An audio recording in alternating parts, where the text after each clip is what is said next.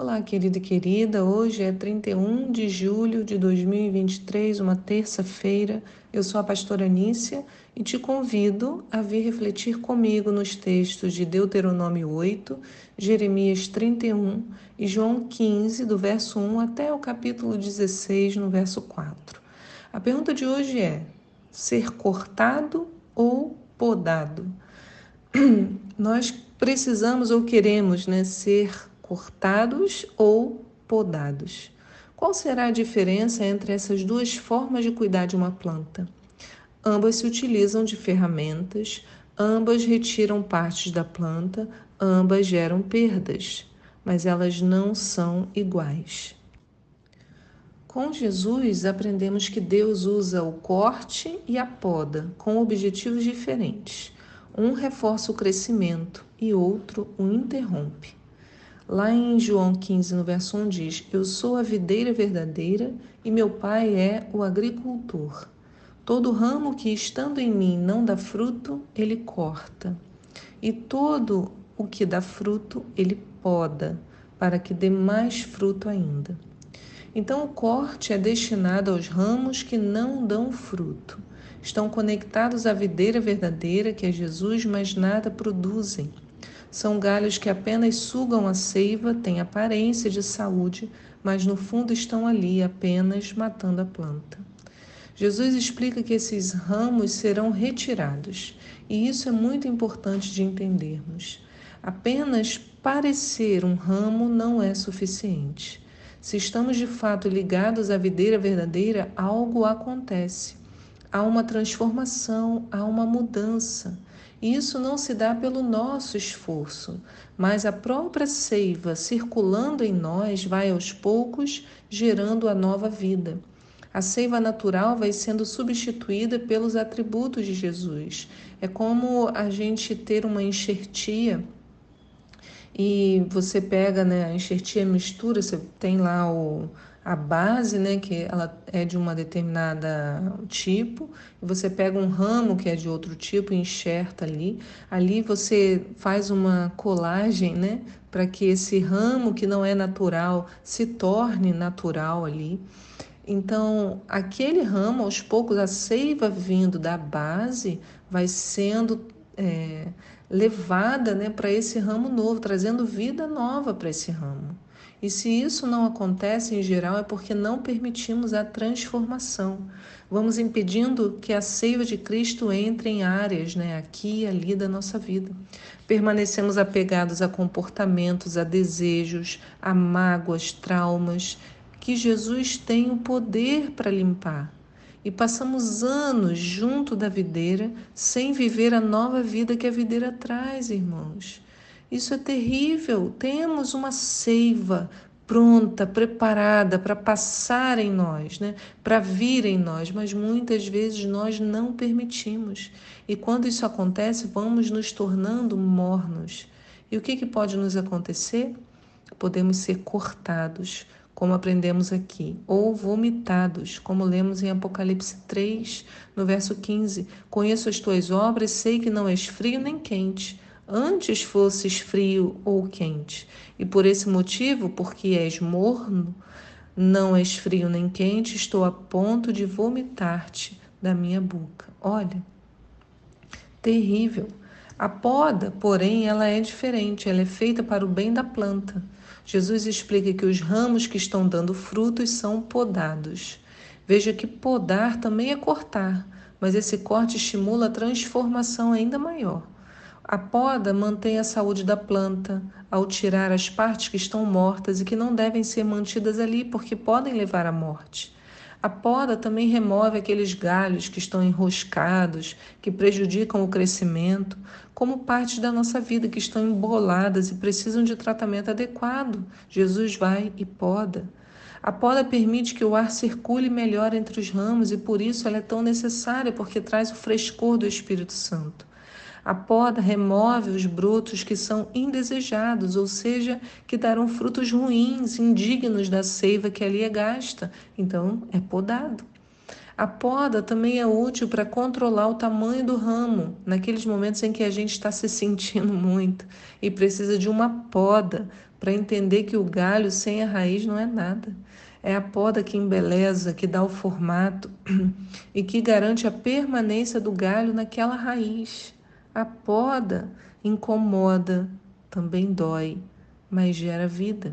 O corte leva à morte. Eis aqui a grande diferença.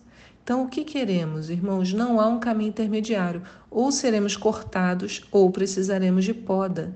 Quem não precisa de poda significa que não está dando frutos e então será cortado. Então, ou eu vou passar por um ou eu vou passar por outro. O que, que nós vamos escolher? Como é que a poda acontece? Jesus explica lá no verso 3. Vós já estáis limpos pela palavra que eu vos tenho transmitido. Então, ser limpo é ser podado. Então, a poda é feita pela palavra de Deus. Aqui a gente poderia ler: Vós já estáis podados pela palavra que eu vos tenho transmitido. Então, como eu tenho falado aqui muitas vezes, é pela palavra que somos confrontados em nossos comportamentos, em nossa prática de vida. A palavra é um espelho. E aí, quando eu vejo a minha natureza, eu entendo que preciso de transformação, e aí a poda acontece. Eu permito que o Espírito Santo venha e me modifique não é pelo meu esforço, mas é pelo poder de Deus. E é esse poder que vai se aperfeiçoando à medida que reconhecemos nossos fracassos, como a gente lê lá em 2 Coríntios 12, no verso 9.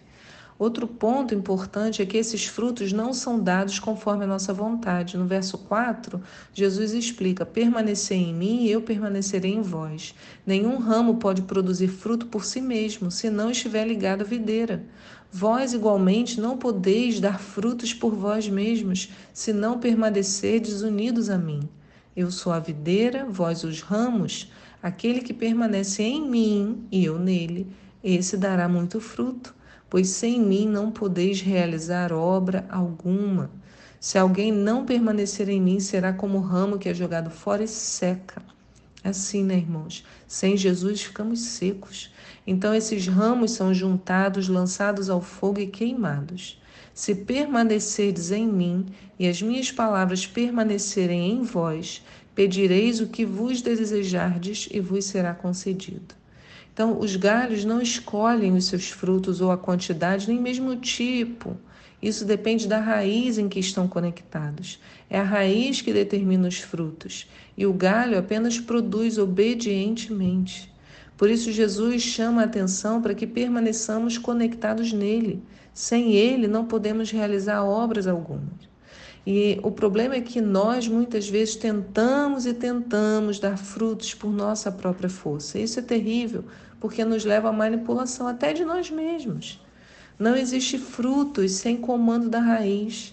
Se damos frutos de nós mesmos, eles não permanecerão. É quando eu falo, não, eu vou mudar, eu tô, olha, eu estou me esforçando, eu vou mudar, eu vou, aí você fica fingindo uma coisa que não é. Né? E aí a gente não permanece. Eu consigo ficar pouco tempo, depois eu volto a ser o que eu era antes, porque não é por, pelo meu esforço, mas é pela nova seiva. E se achamos que os frutos são em função da nossa capacidade, nos ensoberbecemos e esquecemos de atribuir glória a Deus. Então, uma coisa é tentar dar fruto por nós mesmos e o outro é o fruto que eu dei achar que foi por minha causa. Ambos os erros são terríveis. Moisés chamou a atenção do povo para esse segundo problema no texto de hoje, em Deuteronômio 8:11. Olha o que Moisés diz: Contudo, tem cuidado em relação a ti mesmo, a fim de que não esqueças do Senhor teu Deus e não deixes de cumprir seus mandamentos, doutrinas e decretos que hoje te ordeno. Não aconteça que, havendo comido e estando plenamente saciado, havendo construído casas confortáveis e habitando nelas, havendo se multiplicado teu gado e o número das tuas ovelhas tendo aumentado, e tendo também se multiplicado tua prata e teu ouro e tudo que tiveres, que o teu coração se ensoberbeça e venhas a te esquecer do eterno teu Deus, que te fez sair livre da terra do Egito, da casa da escravidão. Então, olha aí novamente, né, como vimos na semana passada, o convite é ficarmos atentos a nós mesmos, prestar atenção às nossas atitudes, sempre nos perguntando: por que, que eu estou fazendo isso?